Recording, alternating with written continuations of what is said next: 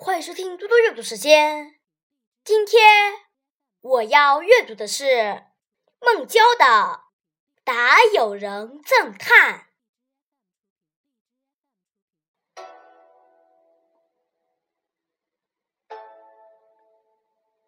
《答友人赠叹》唐·孟郊。青山白屋有人人。赠叹家中双乌银，曲却座上千重寒。烧出炉中一片葱，吹霞弄日光不定。暖得屈身成直身。这是一首答谢诗。